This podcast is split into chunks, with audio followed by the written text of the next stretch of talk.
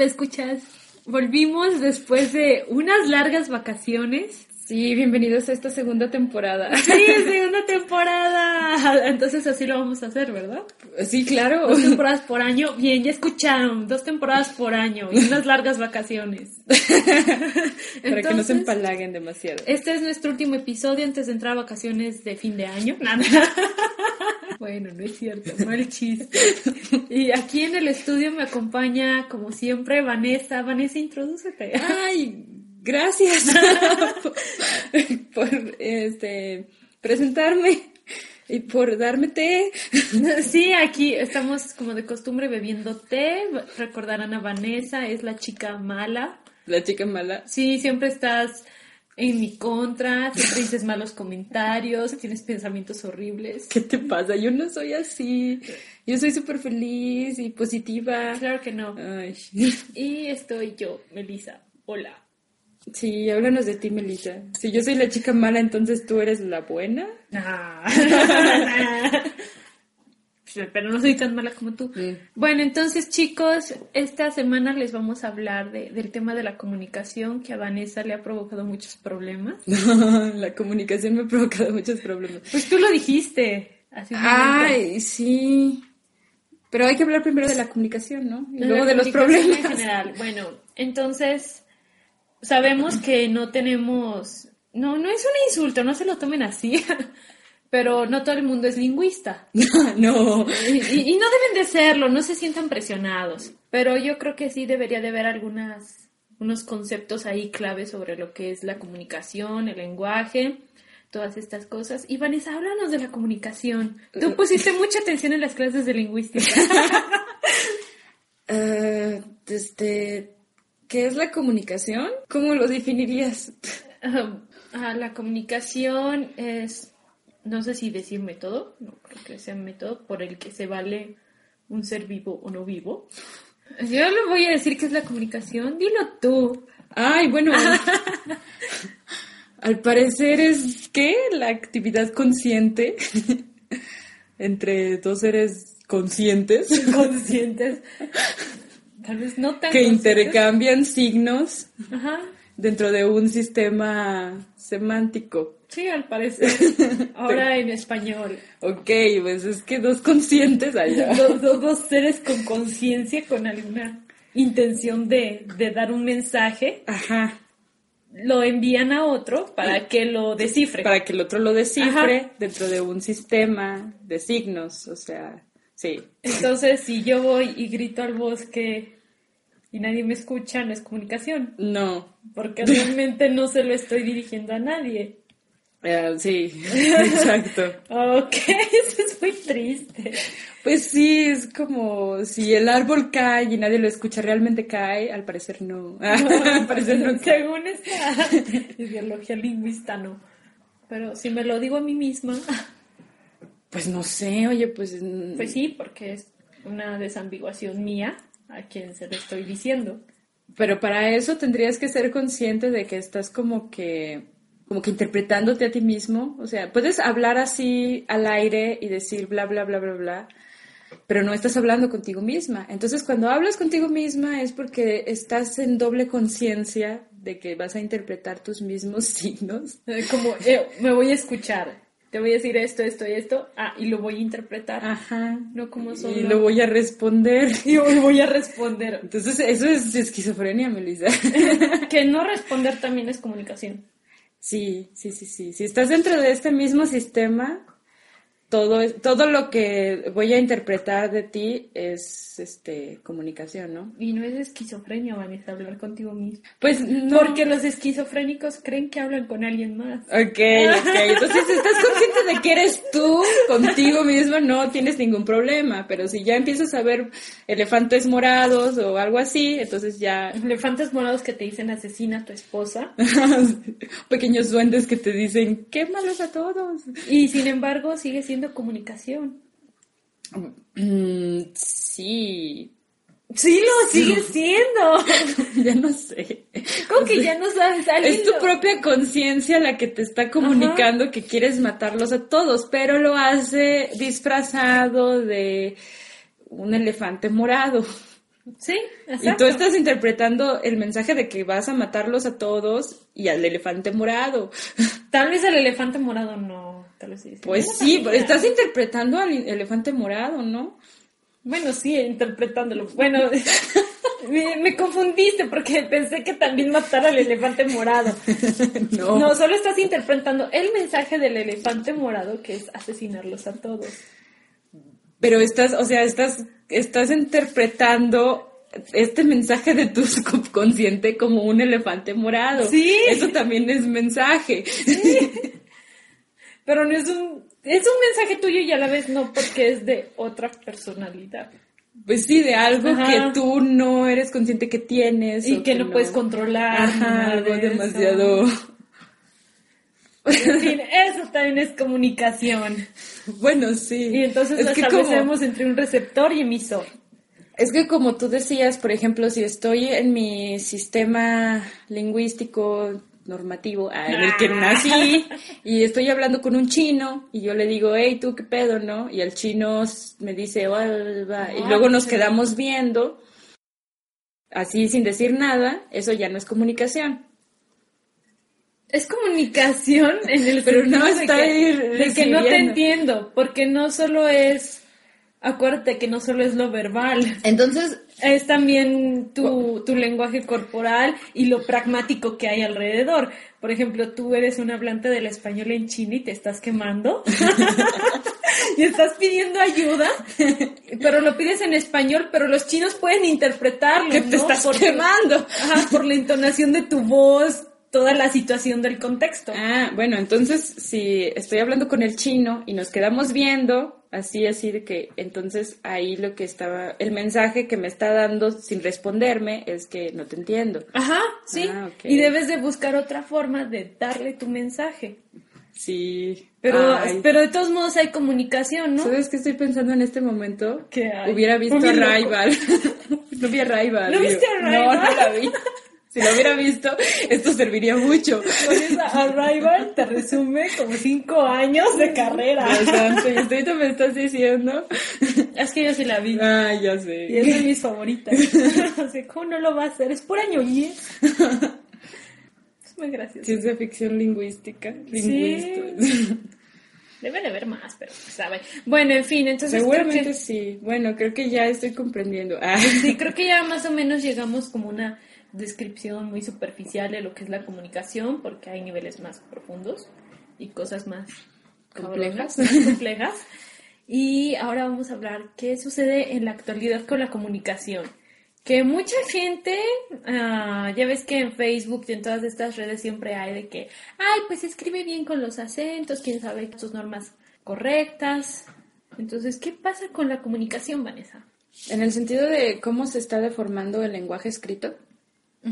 ¿Sí? Sí, pero vamos a poner deformando entre comillas. Ah, claro, o sea, porque deformación en el sentido de que está cambiando, no en el sentido de que sea malo. Después de todo, el lenguaje es algo vivo y incluso el lenguaje escrito también es algo que ha cambiado con todo, todo el tiempo, ¿no? Si se ponen a leer el mío sí, ah. no lo van a entender. sí lo entienden, pero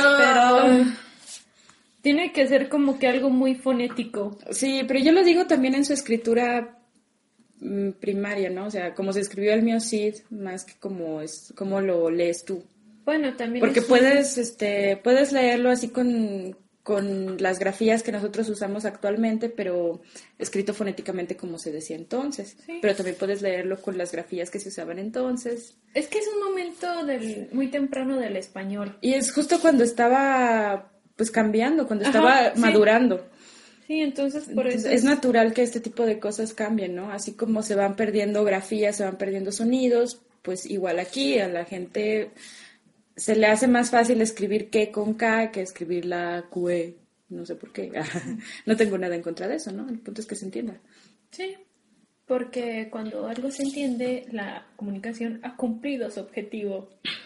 el problema es también como mm, Creo que lo que sí me causa conflicto son con los signos de puntuación, porque eso sí le dan sentido al mensaje. no tanto la ortografía. Bueno, depende. Le dan sentido al mensaje a alguien que está acostumbrado a darle sentido al mensaje a partir de los Es que lo signos de puntuación. Bueno, porque- sí, porque tu cerebro está acostumbrado a acomodarlo. Ajá, Pues, sí. Sí, sí lo comprendes. Ah, bueno, quién sabe si haya cosas que no se comprendan, pero sí lo comprendes. Porque Sí. tú, tú tienes todas estas reglas internas. Mira, por ejemplo, mi mamá tiene un amigo en Facebook. Este pobre sujeto ah, viola a un nivel increíble todas las leyes de las reglas gramaticales, ya leyes, ¿eh? Ya bueno, leyes. reglas gramaticales y ortográficas, es increíble. Y cuando yo, a mí me gusta leerlo porque es muy gracioso, ¿no? Pero me cuesta trabajo entenderle los mensajes por los que le trato de encontrar coherencia a partir de, de las reglas que, que yo ya asimilé.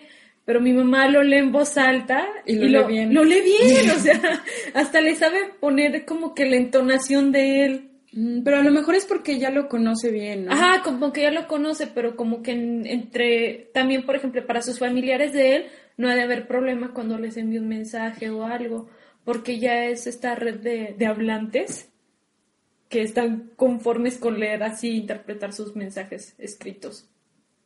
Pues sí, es como que ya conocen bien todos sus ademanes, Ajá, todas porque sus pone formas sus, de escribir. Y... pone onomatopeyas, sus interjecciones, un montón de cosas. Eh, Y a veces pone sujetos y piensas que son de una oración, pero no, son de otra. Está bien chistoso. Pero cuando mi mamá los lee, sí tienen sentido. Ah, pero yo no puedo.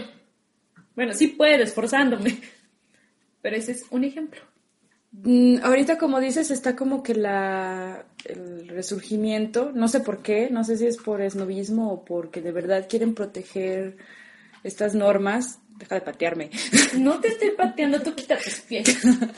o realmente quieren proteger estas normas de la academia. O piensan que de eso se trata el español, ¿no? No sé por qué, pero ahorita está como que retomando eso. Y es menos común encontrar este tipo de formas de escritura. Y cuando las encuentras siempre hay alguien que las está corrigiendo. Sí, pero te voy a decir que es eso. Eso es racismo.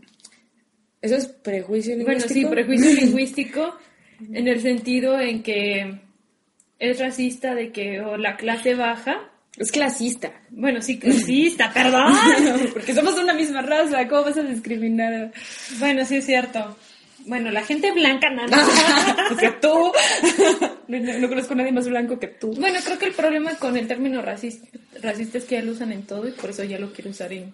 Porque Sí, ves que cuando se trata Así de... como, si, no, si no comes mango ataulfo, ya eres racista. Ajá, exacto, la apropiación cultural o esto que dijo Alex Intec del reggaetón, también como que fue racista y pues, bueno, en fin, bueno, entonces es como para, para discriminar a, Sí. a una, una cierta clase, ¿no? Como que hacerle el feo a alguien que tal vez no tuvo la escolaridad porque no le interesaba la escuela, se hizo un cholo y te asaltó, ¿no? y ahora te Y ahora lo vas a criticar en Facebook para que se le quite al escribe cabrón. Bien feo, que es un ignorante, bla, bla, bla, que por eso no sale de pobre y de naco. Yo creo que por ahí va mucho de, de esto de querer imponer la, la ortografía, ¿no? De que mira, yo sí soy inteligente y yo sí comprendo y escribo bien bonito y tú eres un imbécil iletrado. Sí. Pero se va como que más por la parte del odio y nadie está como que, ay, sí, vamos a preservar la lengua, ¿no? Mm, tal vez unas cuantas personas. Unas cuantas personas, pero realmente cuando te lo ponen, te lo ponen con estos prejuicios de escribe bien porque hay una escritura que está correcta y otra que es incorrecta, cuando eso no es cierto, sino que se trata de una normatividad para mantener la lengua que sea entendible para todos. Porque si es cierto que si dejas que cada quien hable y escriba como quiera, después nadie se va a entender. Pues sí, pero por ejemplo, no todas las lenguas tienen academias ahí que las están cuidando. Dejan como que se como que se acomoden solitas, ¿no? Pues es que lo, lo ven en un, en un, en una, desde un punto de vista muy catastrófico y muy inmediato, ¿no? Porque para esto de que nadie se entienda, tiene que pasar muchísimos años y ya van a ser sociedades diferentes y así como nos dejamos de entender los, todos los que hablaban latín y se hicieron italiano, español, portugués, bla, bla, bla, bla, bla, pues tiene que pasar mucho tiempo, otras sociedades, otras cosas culturales, ellos lo ven como que muy inmediato. Ah, pues sí, pero Y no. eso no es posible, No, o no es posible. los cambios en la lengua llevan tiempo. ¿Qué te da risa? ¿Por qué te ríes? No, por nada. Por eso no me tomas en serio y eres la peor de este programa. Perdón, es que no sé. No he recibido, por cierto, ninguna solicita- solicitud de alguien que quiera venir a grabar en lugar de Vanessa. Ya ves, Recuerden, estás atrapada conmigo sí, gramática generativa gmail.com. Sí, Envía sexo, edad y qué talla de copa son. Ay, nos van a censurar. Ay, sí es cierto, bueno. No es por ser sexista, pero... Este, por ejemplo, la revista Algarabía tiene una sección de, no me acuerdo cómo se llama la sección, pero lo que agarran es como comentarios en Facebook de así escritos pues muy mal y los corrigen así como así se escribió, así es como debe escribirse y ahí lo tienen en la sección de la revista. Pero pues también no sé, es parte de su visión. O sea, no está mal, siempre y cuando lo hagas con... Es la intención con la que lo haces. Pues yo creo que sí la intención en ciertos sectores sí es como, tal vez no de proteger al español, pero sí de decir, pues esta, esta nueva forma de, esta comunicación es nueva, todavía la estamos como que manejando, para que sea más fácil para todos entendernos, pues sería respetar las reglas que nos impusieron, ah, que nos impusieron. Pues se impusieron solitas, más bien. Pues sí, pero igual hay una real Sí, academia que... ajá, que las puso por escrito y ya dijo, ah, pues esta es la regla, en consideración de la mayoría, que realmente no es la mayoría, ¿verdad? Ajá. Porque del español hay como que muchísimas variantes. Vaya, este, ese es el problema, ¿no? Es así como que la Real Academia Española, no sé cómo se llama oficialmente, ¿no? Sí, Real Academia Española de la Lengua. De la lengua, sí. Y, y es así de, pero ¿por qué tiene que ser española? ¿Porque es de, en España o porque es del español? ¿Y por qué no toman en consideración pues todas las variantes que hay?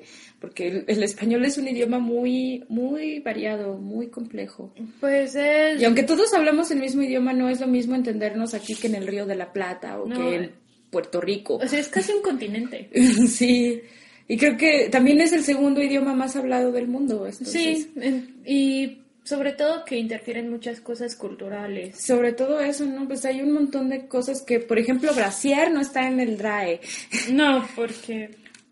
¿Quién sabe por qué? Pero es súper acostumbrado, entonces cada Pero quien sí lo está escribe- overall. Pero cada quien lo escribe brasier como se le da la gana. Pues porque no es un... Ajá, porque no está en la academia, entonces... Es como yo el otro día que decía, pues yo escribo vato con B grande. Vato está en la RAE con B grande. de ¿En serio? sí, ¿Y por qué todos lo escriben con B chica? Porque, ¿sabes? Pues yo dije, Cosa colectiva. Si no les gusta que yo escriba vato con B grande, pues ven- puede, puede venir Cervantes a decirme por qué estoy mal o me enseñan la etimología Ay, y entonces ya... Vanessa, por favor, a Cervantes no le interesaban esos pedos. a Cervantes lo han involucrado en algo que ni le importaba. Pues no, Cervantes no, no le interesaban esos pedos, tampoco a Góngora, pero ellos eran los que le dieron como que esta Unidad, ajá, pero Ajá. le formaron a partir de la literatura. Y lo formaron a partir de los extranjerismos. ¿Qué? es que lo dices así muy... Pues es que ¡Pau! es que te ¿no? explota el cerebro. o sea, no. bueno, sigue, sigue. Góngora no se inventó palabras de la nada, como Cortázar, ah, sino que él lo tomaba de otros idiomas y les daba un uso diferente, ¿no? Eso permitió que la sintaxis creciera mucho, se, desarrollara mucho, ¿no? ¿no? No hay por qué ser tan este, estrictos con los extranjerismos, con los anglicismos. Como Pues la no, gente al que... fin y al cabo, de eso se nutre la lengua. Exacto, O pues sea- está viva, está todo el tiempo adquiriendo cosas. eh, El español culturales. está formado de latín, griego, árabe, entre otros muchos extranjerismos. Francés. Mariachi es francés. ¿En serio? Sí, por el mariachi. Y el náhuatl también. pues, Ajá, el náhuatl, cosas, o sea, ¿no? y así como todas las lenguas de Perú que también influyeron en el español de allá y un montón de cosas. Ajá, pues sí. Sí, Es francés. esto te digo que, que es una lengua muy complicada como para andar diciendo así no se dice, así se dice y todas esas cosas. Luego mi cuñada se, me, me regaña porque ella dice copiar, cuando dice vamos a copiar esta cosa, ¿no? Y yo le digo copiar es de copa. Y dice, ¿por qué me corriges? Que no sé qué. Pues es que no te estoy corrigiendo tu pronunciación, estoy corrigiendo que estás usando mal la palabra que te deberías Copiar, usar. copiar. Pues ¿qué echamos unas chéves. Ah, pues es lo que yo le digo, pues sacamos la bueno, botella, vino ¿no? para la copa, ¿no? Pues también la cheve se toma en copa, algunas. bueno, algunas, perdón. Yo lo pedí en el tarrito, pero... No, pero hay unas que se toman en copa. Bueno, ese no es el asunto, Vanessa. ¿Cómo que el alcohol no es el asunto? ¿Qué? ¿Qué pasa aquí? No, pues...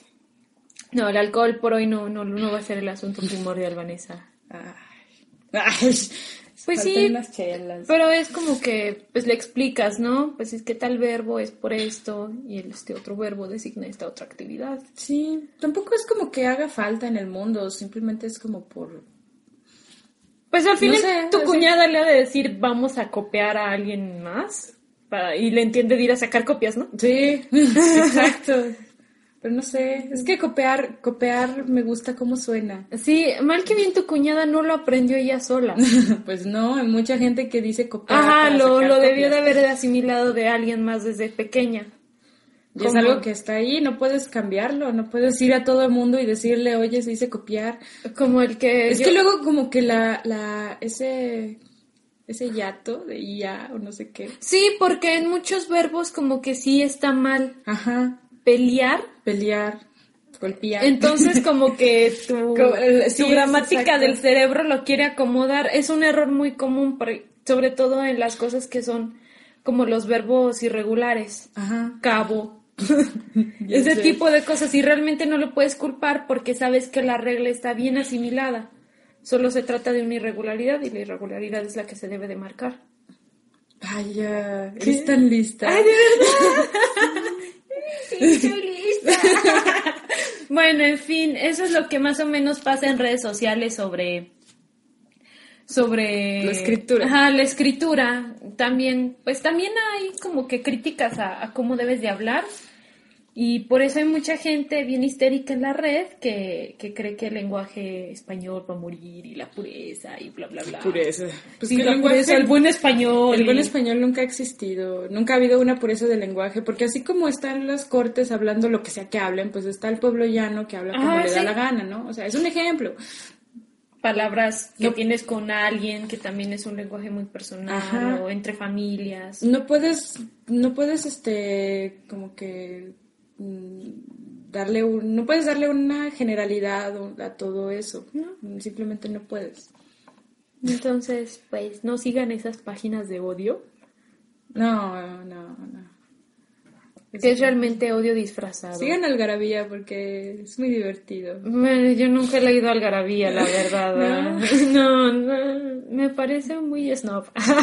Sí, pero ya sabes. es, es muy snob, tiene muy bonito diseño, lo admito. Tal vez debería de, de darse más importancia al diseño de las revistas en México. Tiene un- que sí es está que muy hervida. El diseño es como que muy, o sea, tiene una identidad muy clara. Sí, o sea, está bien hecho el diseño, sí, eso sí, sí, sí, sí. lo alabo mucho de Algarabía, ¿no? Que eso lo hicieron bien. Pues y- igual que toda la, la revista, así sea muy snob o lo que quieras, tiene una identidad muy clara. Sí, de, bueno. todo- de los artículos que hacen, el tipo de, del lenguaje que usan, todo eso está muy bien definido. Y es cierto, no creo que promueva tanto el odio a Algarabía. No, para nada. Así que, bueno, sí, léanla, léanla. Sí, y digan que yo los mandé. Sí, díganle que, que Vanessa les van a hacer un descuento. No, no es cierto. mentira, mentira. Mentira, pero háganle publicidad a Vanessa. Ella siempre está comprando su Algarabía. Ay, sí. Sí, es súper fan. Sí, soy súper fan. Ay, de Algarabía y ya. otras cosas. Ya, ya, pues, ya. Bueno, entonces, Vamos a una vamos, pausa. sí, vamos a ir a una pausa antes de que Vanessa se ponga más roja.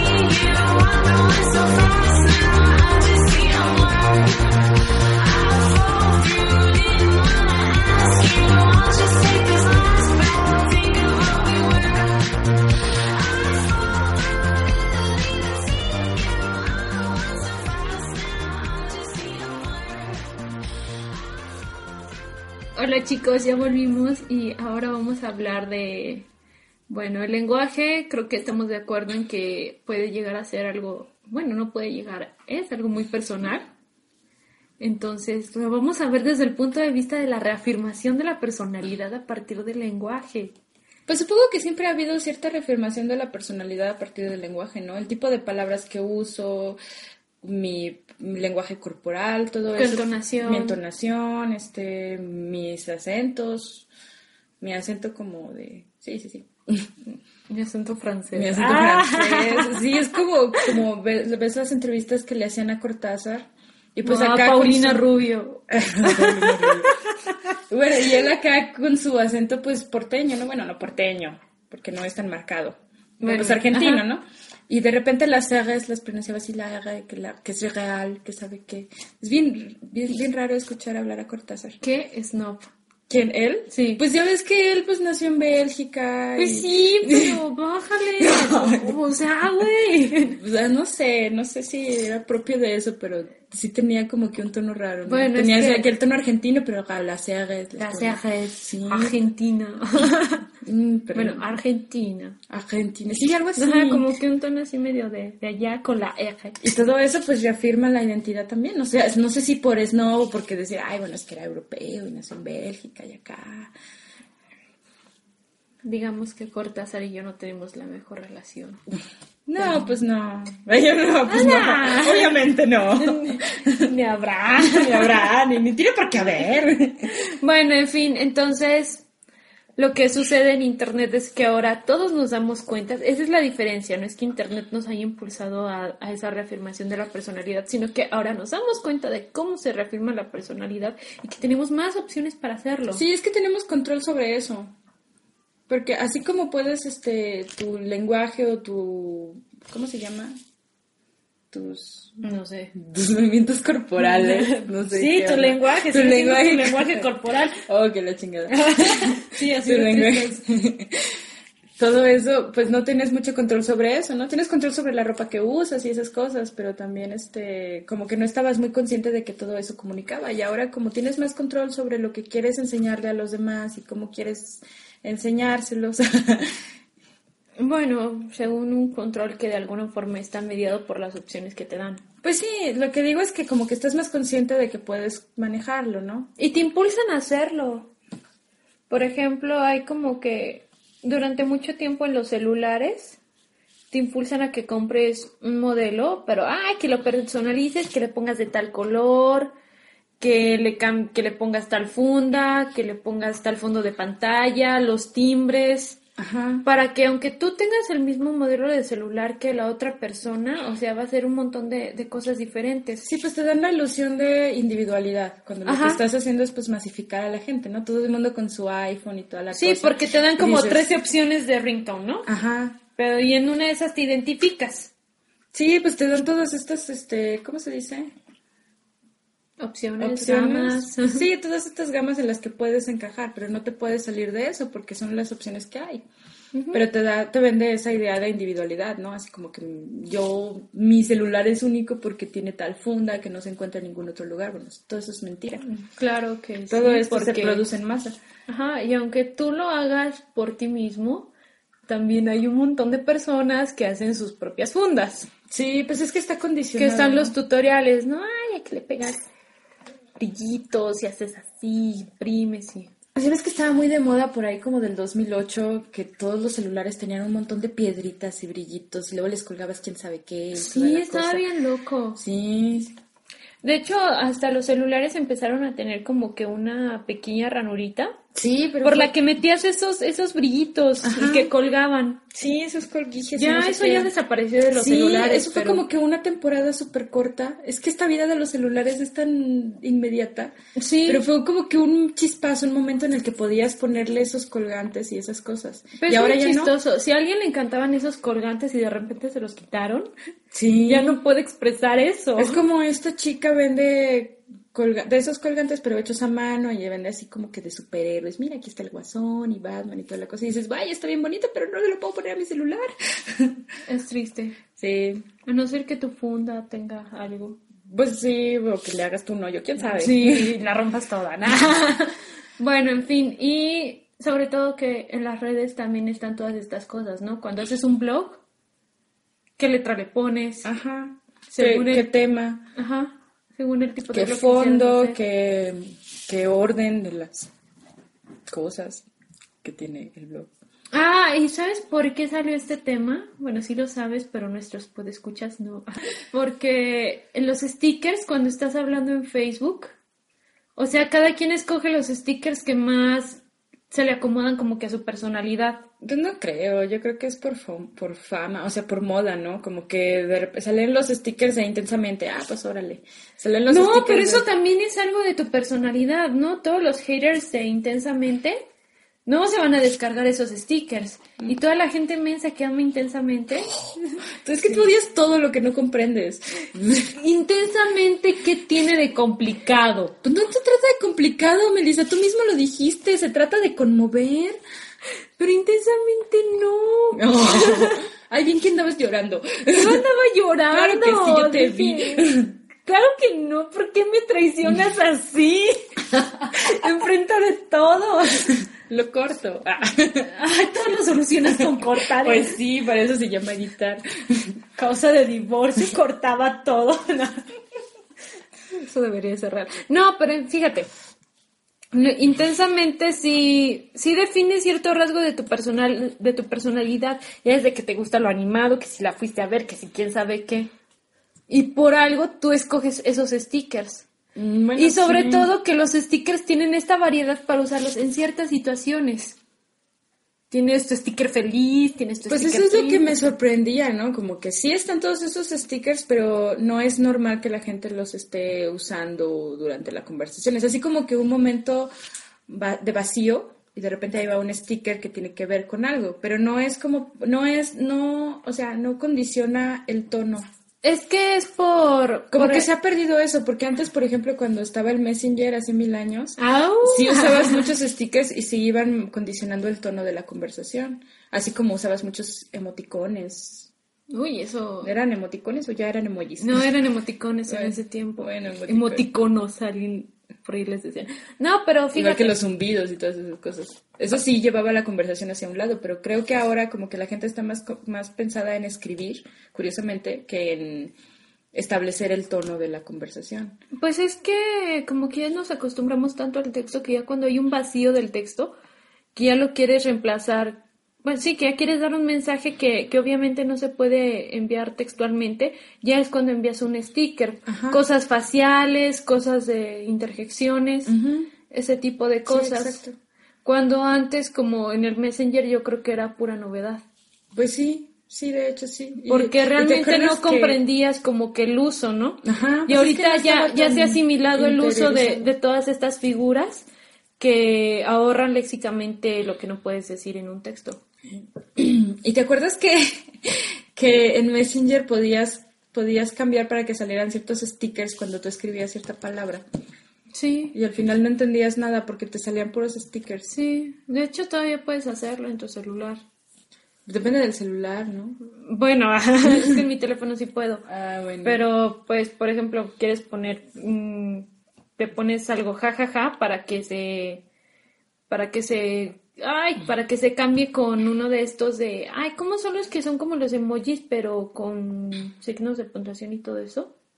Los emoticones. Bueno, pero son cositas con signos de puntuación. Ok. Bueno, y últimamente también en la, en la nueva actualización del iPhone, ya escribes casa y entre las opciones de, ya ves que te salen de otras palabritas, el, el texto predictivo ya te sale el emoji de casa. Mm. Ya pones, no sé, otra cosa feliz, ya te sale un emoji feliz. Fíjate que, por ejemplo, en WhatsApp, no, yo no uso mucho WhatsApp, pero a- así hay gente que sí puede intercambiar las palabras por los emojis. Wow. Como que es más común en, en WhatsApp el- ese tipo de lenguaje, ¿no? A lo mejor porque están más a la mano, es más fácil. Y en, pues en, bueno, en, en Facebook no tanto. Yo no uso tanto WhatsApp, así que no sé. No, pues yo tampoco, pero sí veía Es- como que había gente, gente que decía, espera, me voy al baño y ponían un tipo yendo al baño, ¿no? Wow, qué, qué, qué bonito. Y luego Sí, pone una de- poposita. Ajá. Me estoy tardando, poposita y un reloj. Y así de qué pedo. Ah. ¿Qué me está queriendo decir? No. Wow, pues eso yo no lo sabía de WhatsApp. Pues sí, pues había mucha gente que metía como que los emojis dentro de- eso y más que solo poner caritas metían pues todas estas este, imagencitas y todo eso. No ya que- decían que podías crear una conversación, pero te digo, muchas veces lo que para ti significa una cosa, pues no es para todos. ¿no? Pues es que algo, a los emojis le hace falta como que una, una sintaxis ya establecida, ¿no? De qué va antes, qué va después para decir algo. Mm, pues sí, es que... O sea, que estés de, que estés de acuerdo con tu, con tu receptor en que esto va a significar esto y no va a haber malentendidos, ¿no? De que te lanzo esto y a ver cómo lo interpretas. No creo que sea cuestión de sintaxis porque lo leemos pues según la sintaxis del español de, de acá para allá. Yo te lo digo porque luego hacen como que juegos de palabras con los emojis. Ahorita no se me ocurre ninguno.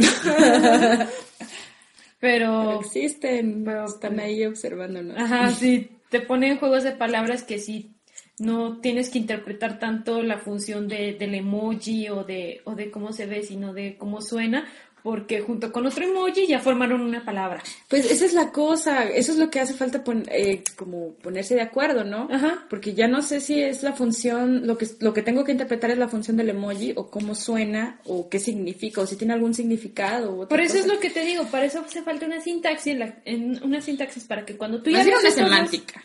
Bueno, para cuando tú veas estas dos cosas, ya tiene este significado.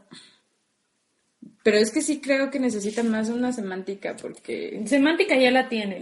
no, no la tiene. Te estoy diciendo que yo no llego a entender si debo interpretarlo como sonido, como imagen o como función. Pero ya la tiene porque es una polisemia. Solo debes de saber hacia dónde se dirige esa polisemia. Ok, ok. Porque no pones un emoji de árbol y vas a decir gato. Por eso. Aunque vaya combinado con una bicicleta. Entonces, ¿qué debo entender ahí? pues yo qué sé. ¿Arcleta? Atleta. Vamos al parque, ¿no? Ah, bueno, sí. Pero tal vez si hubieras puesto la bicicleta primero y luego el árbol, ya lo creería así como que vamos al parque. ves, ahí es donde entra la cinta. Por eso, pero eso lo lo digo porque yo en mi sintaxis del español lo voy a interpretar así. Un chino pues lo voy a interpretar de arriba abajo, de abajo para arriba, no sé. y un árabe de derecha a izquierda. Exacto. Sí. Y ahí sí de como veo el árbol y la bicicleta, digo, ¿qué? ¿Te caíste o qué pedo? Te caíste. Pero si veo la bicicleta primero y luego el árbol, ya digo, ah, bueno, vamos al parque. Me robé una bicicleta. Ahí sí, ¿verdad? bueno, en fin. Y mucha gente considera que eso también está distorsionando gravemente el lenguaje. Mm, pues no, no creo. No creo que lo esté distorsionando, creo que le está dando una gran posibilidad de, de crecer. Pues no lo puede distorsionar porque, primero, bueno, creo que es el único punto, ¿no? Ah, se mantiene nada más en el plano que le corresponde, ¿no? Sí. Los emojis solo los, los usas en WhatsApp o en, o en Facebook, ¿no? Yo ahorita estoy hablando contigo, pero realmente no estoy usando emojis y, no, Pues es no. posi- y no es posible. Entonces realmente no pueden distorsionar un lenguaje hablado. Eso es lo, lo que voy. Sí, pues no, o sea, el lenguaje va a permanecer ahí. Y el lenguaje escrito, pues, mm, es posible que se dé una mayor flexibilidad para que en ciertos aspectos los emojis puedan Sí, entrar, pero, ¿no? pero solo en ciertos aspectos. Sí. Y ya cuando están como que un grupo de hablantes en cierto acuerdo. No creo que vaya, Ajá. bueno, no, tal vez vaya a haber libros de emojis, pero no creo que vaya a haber, no sé, novelas, tesis que tengan que ver. O sea, esto no se va a volver. No, porque algo- va, va a ser muy torpe la lectura del texto. Pues sí. Hasta, hasta uno de eso es consciente. A no ser que ya la universidad esté como que de acuerdo, ¿no? Que lo ponga en su reglamento. Ya puedes poner emojis, ¿no? Pero ya tenga su reglamento de que, ay, por estos emojis vamos a entender, bla, bla, bla, bla, bla. Ah, pues sí, esa es la única forma en la que Ajá. podría entrar dentro de la normatividad. Pero ya sería hasta que el grupo de hablantes esté de acuerdo y eso no va a pasar. ok. De eso estoy segura. No, Porque pues es muy no. difícil decir, ahora todos nos vamos a referir a esto. Eso nunca ha sucedido. No. La lengua es algo natural. O sea, evoluciona solita. Tal vez nadie te asegura que los emojis llegaron para quedarse, tal vez desaparecen. Como los poemas mudos. Sí. Los poemas exacto. mudos eran tipos de emojis, pero pues no, no, no, no están en la... No, no fueron más allá de su Entonces tiempo. dices que aunque haya ahorita proyectos o lo que sea donde traten de incorporar estos tipos de lenguaje, realmente se van a quedar como momentos. No va a haber un- una influencia, un crecimiento. Puede haber influencia, pero lo que es triste en la lengua es que no puedes predecir hacia dónde, hacia dónde se va a ir o qué tendencia va a tener. No. Ahorita puede haber una guerra y llegan un montón de inmigrantes y ya aportaron algo a la lengua o no sé, pueden pasar un montón de cosas que, que tienen que ver más allá de, de la comunicación en las redes, que también cambian a la lengua. Sí, es cierto. También las necesidades de, de cada sociedad, ¿no? Ahorita todos nos inundamos y ya nuestro léxico va a estar enfocado en este tipo de cosas. Cierto. ahorita Tlaloc está en boga. Está con todo. Échale Tlaloc, que se vengan, que se vengan las labores, que se vengan las labores bonitas. bueno, pero les está yendo muy mal en otras partes. Pero mm, me parece muy interesante eso. Yo no tengo nada en contra de que la gente tenga esta forma de, mm, pues, de apropiación con los emojis y todo, Pues con los stickers y todo eso. aportan Ah, muchas cosas. Sí, pero yo no puedo, a lo mejor es como tú dices, ya estando en la normatividad y todo eso, no, no, es, no es fácil entrar dentro de este sistema. Bueno, a mí se me dificulta mucho usar emojis. Nunca sé cuándo usarlos y si los uso me tardo mucho escribiendo. Igual como nunca sé exactamente qué sticker es el que debe ir. Y hay gente que hace conversaciones de GIFs, hace conversaciones de memes. Sí, es increíble. Yo la verdad estoy súper torpe para eso. Sí, yo igual. Estoy bien lela.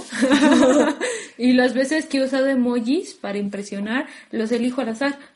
Y parece que funcionan. Es como la película esa mensa de emoji, la película. ¿No la vi? no, no, lo- yo tampoco pensé que la había sido ver. ¿Qué pasa? Tengo amor propio. Ay, sí, claro, cualquiera que se respete a sí mismo. No, no, la película de emojis. Pero vi una crítica en YouTube que era muy, o sea, que te contaba la película así como tal, ¿no? Te la des- Pues está mejor como todo. que verlo así, ¿no? Ya. Y justamente de eso se trataba, era todo el conflicto porque vivían en el celular de este chavillo menso y él quería mandarle un emoji a la chica que le gustaba. Y entonces el emoji que quería usar de repente se volvió loco porque entró en crisis de personalidad o alguna mamada así. Y se fueron a dar una vuelta por todo el celular y todas las aplicaciones. Es una, dijeron que es una, una combinación muy horrible entre intensamente y Ralph el Demoledor. Sí, sí, es cierto. Y justamente Sí, se trata de eso, de querer decirle a la chica que le gusta, pero con un emoji y no sabe cuál es el emoji indicado. Que lo curioso de Ralph el de model, de model, de, de model, no puedo decirlo, ¿eh? Demoledor. Demoledor. ya pude. Bueno, el chiste de esa película es que si a mí me lo hubieran llegado a vender, yo he dicho, es una pésima idea, es ridículo. Pero funcionó por alguna razón extraña. Pues es que tenía buenos personajes. Sí, no, no es, no es la gran maravilla. No, pero es entretenida, o Ajá, sea, es entretenida. Sí, sí puedes entrar en el, en el juego. Ajá, como que esta onda de los mundos y creo que está más justificada por estas cosas físicas de que, ah, pues cada quien tiene su, su mundo Su en, su, en su maquinita. ¿no? Sí, Sí, eso estaba más padre, pero lo de emoji está bien torpe. sí, pero no. Fue una cosa horrible Vamos a hacer signos de puntuación, la película. y obviamente va a ser el conflicto del punto y coma. Obviamente porque no sabe dónde va.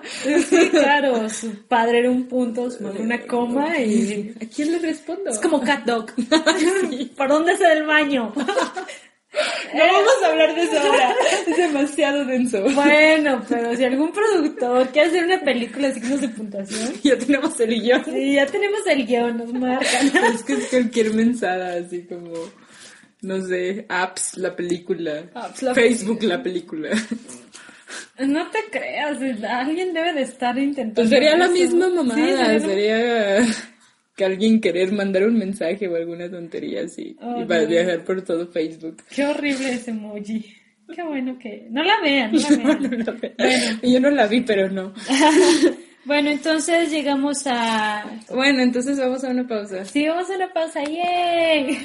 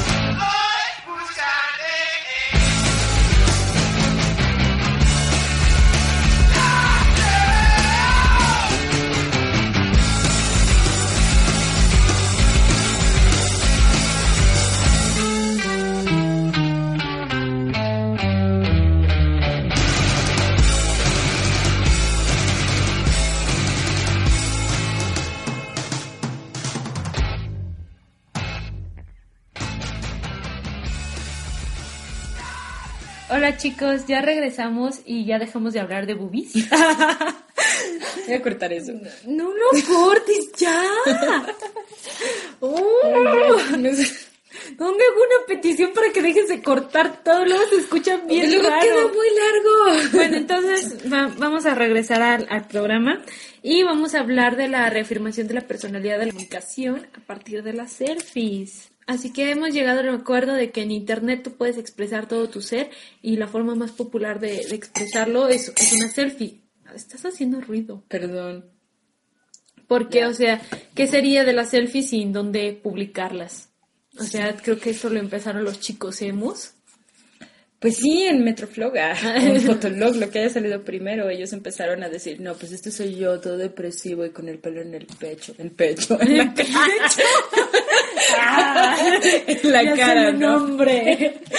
en la cara y cortándome las venas y todas esas mensadas. Y cuando estaba de moda Metroflog hace como mil años también, lo que veías era eso, era ve- veías a los chavos tomándose fotos en el baño, acá todos emos y todas esas cosas. ¿no? Obviamente las selfies siempre han existido, desde que existe la cámara, existen las selfies. Sí, eh, sí, pero antes no era como que, ay, voy a decir quién soy.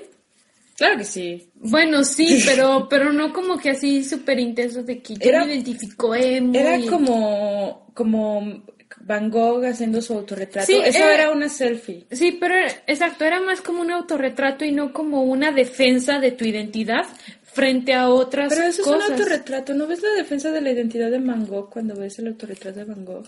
Pero Van Gogh no era... Bueno, esto está mal. Sí, era sí, sí, es marginal. y era bastante emo. Sí, sí, era bastante emo, pelirrojo, pero emo. Nada más porque en ese tiempo no se podía teñir el cabello y pues no. Se podía. Ah, la- yo, tú ni sabes. Sí se podía, se puede desde la Edad Media. Ay, ¿tú qué sabes? Bueno, ajena egipcia. Bueno, en fin, ¿quién sabe si a Van Gogh se le habrá ocurrido esto? Claro que sí. Un autorretrato es tu reafirmación de tu identidad, tu defensa de tu propia personalidad. Bueno, está bien, Van Gogh lo hacía. Pero no era como que la defensa de los chicos vemos que era como casi en... ¿Cómo se llama? Era tanto individual como colectivo. Sí, porque ahí no solo estabas defendiendo tu personalidad, estabas defendiendo lo, pues, lo que encajabas, ¿no? Ajá. La gente en la que decidías participar, la tribu urbana que te acogía. Sí, y Van Gogh no estaba en ninguna tribu urbana. No, pero que sepamos. Ay, que sepamos. Seguro era hooligan. ¿eh? Eh, lo más cercano a una tribu urbana en aquellos tiempos eran los bohemios, la defensa de la vida bohemia. Y realmente, pues no, pues, no es como los emos, ¿no? Que se tenían que pelear con punks o quién sabe cómo, rockers contra mods. Pues lo que pasa es que actualmente ya defender tu personalidad implica uh, como que encajes en cierto estereotipo, si quieres verlo así, y antes no era tanto así. Tu personalidad a lo mejor era algo más psicológico, más inconsciente. Pues sí, ahora es como que... Y ahora pues tu forma de vestir y tu forma de ser, todo eso no solo reafirma tu personalidad, te reafirma tus creencias, tus ideologías, todas esas cosas. Y eso empezó con los chicos emo. Pues no sabemos, bueno, supongo, a lo mejor sí. Sí. También había muchos metroflogs donde salían muchas este, chicas desnudas. ¿Ah, sí? Sí. Ah, ¿Y eso a qué responde o qué? Pues no sé, pues obviamente reafirmar tu personalidad también era reafirmar tu putería, o sea, tal vez no en ese sentido, sino realmente era como llegar y ofrecerte, no de forma sexual, pero sí de ofrecerte de una forma simbólica. Creo que eso ya tiene que ver más con, aparte de reafirmación, con otro tipo de... Traumas. No, no traumas, sino otro sector del, sector del porno, ¿no? Es que no era como que porno. Como los amateurs que, Eh, que se graban, ¿no? Pero no, yo no lo veía como porno, yo lo veía más como la intención de provocar. El porno no tiene intención de provocar Una socialmente. Ah, de forma social.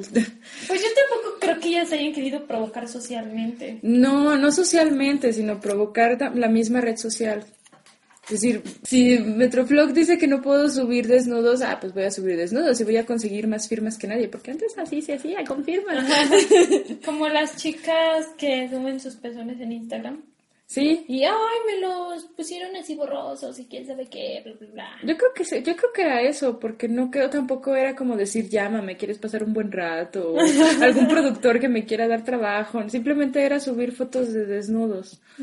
Es que yo no conocí Metroflog, la verdad. No fui parte, Guau. no fui parte de eso. Es algo totalmente ajeno a mí. Vaya. Afortunadamente. Yo, wow, no manches. Me siento moralmente superior. No, no sé por qué, yo no. Yo no, pero tú estás bien sucia. no, yo sí tenía Metroflog, tenía dos. ¿Tenías dos? Sí, tenía dos. Es que pues entonces nada más tenías la posibilidad de subir una foto al día y como que tenías ganas de más y por eso la gente abría muchos. Oh, de eso se trataba. Sí, subías una foto al día y te tenían que firmar, tenías capacidad para 20 firmas y tenían que firmarte, decirte, ay, qué buena foto de el sol o de el bosque o tus selfies. Yo no subía selfies, yo subía cosas gore. Ay, cuando Vanessa era como... que subía cosas gore porque pues en ese tiempo pues no existían estas bonitas cámaras que te hacían ver bonito. Entonces Sí. subir esas selfies era subirlas como en crudo, ¿no? En ese tiempo, una buena selfie era muchísima técnica. Porque obviamente no, no había todo. Sí había filtros, pero ya los ya era como Ah, que pero- buscarlos muchos en, mucho en la red. El- había páginas. Ajá, era buscarlos en las más que páginas. nada era como que en Photoshop, en ese tipo de programas. Sí, te digo, era más, más producción, ¿no? Sí, era más producción. Tenías que estar calculando, no sé, más la luz, un montón de cosas, cosas que ahorita te lo solucionan un montón de filtros, ¿no? Que ya la luz ya la acomodas tú, el enfoque, bla, bla, Ajá. bla, bla, bla. No, antes era mucha técnica y sobre todo que no tenías la camarita de enfrente, así de Sí, tu pantalla. por eso había muchas fotos en el baño. Porque tenías que ir al baño a ver que en el espejo salieras bien. Sí, ahí empezó todo. Sí. Es que qué buenos espejos tienes en algunos baños. No, sí, sí, sí. Eh, pero es que era una técnica muy buena porque tú puedes voltear el teléfono y quién sabe Y te estás salga. viendo. Ajá, exacto. Por eso Porque funcionaba en el baño. Y eso es una práctica que permanece porque pues te sigues tomando fotos así contra un espejo. sí. con la cámara exterior. Pero también eso es algo que... Bueno, Que eso siempre ya se ha hecho. Sí, siempre se ha hecho. Pero bueno, lo hablamos en toda esta cultura ya, ya de que lo subes en internet, ¿no? Y antes era como que sí, más artístico. Ahora es vas al baño y qué importa que se vean ahí las toallas de tus.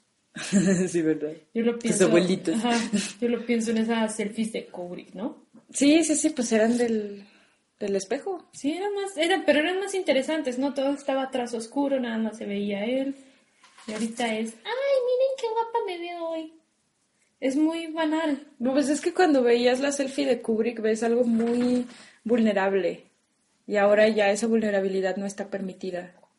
Nadie se muestra como es realmente. No, tienes que, ay, Pero mira, es, es parte de tengo esto. tu reafirmación de personalidad porque es te muestras al mundo como tú quieres verte. Sí, también en dónde te tomes la, la selfie, ¿no? Por ejemplo, bueno, por ejemplo, ay, estoy en tal lugar sí, para reafirmarte de que, ay, pues yo salgo al campo porque me encanta y quién sabe qué, un montón de cosas. sí, pues O- estoy en tal lugar, estoy con tal persona, estoy con tal famoso. Ajá, o soy muy citadino y yo visito cafés, sí, visito todo estoy en. Starbucks, estoy en museos. Los fotos con lo- las fotos con, la, con los libros Ah, sí. que ah, estoy leyendo y para que me creas no te lo demuestro por medio de mi conocimiento, ¿no? De que, ay, fíjate que el otro día leí este libro No, es que esto. Wittgenstein decía que- Wittgenstein. y lo que entendí, no, te- necesitas tu foto con tu libro de. Wittgenstein. Sí. Y una buena edición, porque ediciones corrientitas, sí nada no. de tomo ni nada de No, eso. nada de eso. O sea, qué oso leer Wittgenstein en tomo. qué pobres. Y es así como que si voy a demostrar, si voy a enseñar que leo, pues también que leo bien, que sé que estoy leyendo. Sí, entonces es mostrarte como tú quieres, pero no solo en el físico, sino también todo lo que hay detrás. Sí, todo lo que te representa a ti, pues, tu entorno, tu contexto, todo eso, todo eso es una selfie, ¿no? Y el momento, porque como que se tienen que percibir las selfies de que lo estás viviendo justo ahora, Ajá. no de que, ah, esto fue de hace un mes o de hace mucho tiempo. Ya no subes selfies de cuando tenías 15 años, ¿no? De que, ay, me, esta Pues a selfie veces gusta". en algún, ya ves que salen como que hashtag de hace 16 años, alguna mamada así. Sí, pero ya es con las con otras intenciones, ¿no? La selfie tiene que ser lo reciente de lo que estás haciendo Ah, sí, ahora. pues tiene que ser lo estás- inmediato. Ajá, tiene, está haciendo esa persona en este preciso momento. Y es lo que quieres enseñarle a la Ajá. gente. Soy esta persona, soy yo, soy natural, eh, lo que sea. Es como decían que vivimos en el tiempo de la posfo- fo- posfotografía. Ay, tú todo es posporno, posfotografía, pos Yo no lo dije, lo dijo tu, tu, tu- pospoesía. Sí, ya todo es post. Pues es que ya todo es post. Moda posmodernidad. La posmodernidad nos trajo lo post. Y ya todo es post. Y ya vivimos en la postfotografía porque ya no existe toda esa onda del encuadre y todas esas mamadas. Todo ese sentido del discurso. Porque ahora el discurso es inmediato. El, el discurso es la inmediatez y eso es lo que quieres transmitir. Eso Sí. es lo que tú quieres comunicarle a la gente. Sí, es exacto. A mí me causa mucha frustración las historias de Instagram porque las historias de, de Snapchat tenían un sentido, ¿no? Como que tenían una narrativa. Ah, es que había gente muy, muy, ay, no sé, muy ingeniosa, porque yo siempre he sido bien torpe. que sí, ¿no? De que, ay, estoy viendo a este chico y hacían una historia muy divertida, Sí, ¿no? porque era toda la historia, O contaban que- toda esta narrativa. Ajá, nos encontramos algo y quién sabe que, ah, estoy en esta fiesta, e iba así toda la historia, la narrativa. Y en Instagram es, Como que momentos. sí, momentos, y es cualquier cosa. Cualquier- estoy viendo la tele, estoy checando el mail, estoy, no sé, lo que sea. La gran diferencia de, creo que de Snapchat y las historias de Instagram, es que en, en Snapchat como que, como que sí te interesaba ver lo que hacían las personas que conocías. Porque como Porque que como sí se tenían- esforzaban más. como sí, como que se esforzaban más, ¿no? Y de repente sí había cosas graciosas porque las personas que me rodean son aburridas. No, no es cierto. Qué bueno que no subía nada Snapchat. Sí, por eso tú no estás ahí, ¿no? Y como que en Instagram tiene sentido si eres una celebridad. Sí, es así como que voy a comer o voy a hacer estas cosas completamente banales e intrascendentes. Pero ya la gente que conozco, ver que están simplemente en su cama y todo eso, pues, yo digo que le quita como que mucho glamour, que era lo que tenía justamente Instagram, que era un filtro del Sí. mundo y ahora ya no lo tiene. No sí, digo que Instagram, pero- Instagram le dio como que mucho, mucha elegancia, no elegancia, pero otra cosa. Le dio otro nivel como al, a esta cosa de subir las fotografías, pues los como que lo estil- estilizaba el todo, ¿no? diseño, sí, todo era como que muy, este, muy estético. Sí, porque la Cosa que comida no no, podías era hacer en simplemente la Facebook. comida, ajá. Ajá. Era comida acá con el filtro y con la luz y toda la cosa, igual eh, la ropa o incluso una selfie tenía como que más todo eso. Ajá, y que no. tus fotografías hasta tenían que combinar todas así en, en su cuadrícula, ¿no? Ujú. Pero pues las historias creo que realmente fue un fracaso. Bueno, todo el mundo las usa. Pues todos las usan. Es, es muy popular, pero es aburrido. Sí, la verdad es aburrido. Yo digo que tomaron algo muy interesante y lo convirtieron en algo muy común.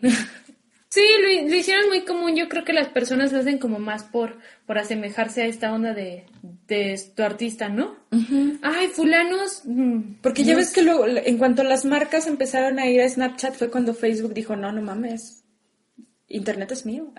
Sí, pero Facebook realmente no, no se ha lucido por, por las cosas que ha puesto además. Sí, realmente lo que importa en Facebook es la premisa de hace 10 años. Encontrar a personas con las que quieres cochar. Eso era hace 10 años. Sí, eso era de 10 Bueno, sí, años. eso era hace 10 años porque era la era lo que decían en la película, ¿no? La, toda la idea de la interacción universitaria es escoger. Ajá. Y realmente sigue siendo eso, ¿no? Nada más como que stalkear y... Ajá. Pero le han agregado muchas otras cosas a Facebook que pues realmente no es lo que lo han llevado más arriba. Porque Estaba viendo que hay como cinco tipos de usuarios de Facebook. No me acuerdo Ay, cuáles hay son. un montón de páginas que han hecho las... Sí, ¿verdad? Pero este era de pijama surf, así que era más chido. Ah, sí. Creo que yo leí ese. Sí, no, que decía que es la gente que lo hace por socializar, que realmente le interesa lo que está haciendo su tía, su amiga, su- todas esas cosas, y que les interesa obtener likes de eso. Y hay gente que lo hace para demostrar que es mejor, y hay gente que nada más entra a stalkear y nunca participa, como yo. nunca publico nada, pero ahí estoy viendo lo que hacen ustedes. ok. Voy a buscarlo. Usuarios, Facebook, pijama surf. ¿Pongo pausa? No, te sigue. Ah, entonces les decía que el otro día yo estaba en mi casa y pues Facebook me dijo que, que, qué signo era y con quién me iba a casar, ¿no? Entonces yo me metí y decía, ay, pues eres acuario, fíjate que necesitas un Ah, cáncer. ya en los vida". encontré. Ah, genial. ¿Y luego? Los constructores de relaciones, que sí es lo que dices, que como que sí están ahí como para darles apoyo a la familia, ¿no? Pues también para crear Construir como su que relación. sí, para darle como que sustento a las relaciones que tienen con sus tíos, con sus primos y todo. Es como la versión más básica de Facebook, ¿no? Tu tía que te manda felicitaciones, que te manda imágenes de piolín, o tus primos que te dicen, ay, prima, qué guapa saliste y cosas así. Saludos y bendiciones. Saludos y bendiciones para toda la Y familia. luego están los compradores y aparadores, que son como que pues ya todo el mundo está Facebook, yo también me veo obligado, pero nada más estoy viendo, no Ajá. participo. Sí, pues eso soy yo, te digo. Nada más veo, no participo. Los voceadores, que son los que están compartiendo... Todo lo que hacen. Ajá, no, y las noticias y... Porque es especialmente noticias y... Ah, pues más bien como la gente, no será como la gente que da como su opinión. Fíjense que hubo un atentado y yo pienso que el mundo está del asco y tenemos que Sí. juntarnos todos para mejorar. O que están poniendo todo esto de perritos en adopción. Ah, sí. Y los de las selfies. Hay gente que solo sube selfies. sí. O que solo lo hace por obtener likes, ¿no? Miren, yo en el gimnasio, yo acá con Sabi Sí, creo que yo soy voceadora en el sentido de que a mí me encanta subir memes. Bueno, no subir, compartir memes. Memes. Memes, este es el meme del momento. Bueno, que no subo los memes del momento. No, pero es genial porque luego ves cosas así bien extrañas que no cualquiera comparte. Porque cualquiera comparte el meme de... Chilaquil. Del, del Ah. chilaquil y del novio infiel y esas cosas, ¿no? Uy, el novio infiel, ya, suficiente. No, pues es que así es. O sea, ¿cuánto lleva eso? ¿Como una semana?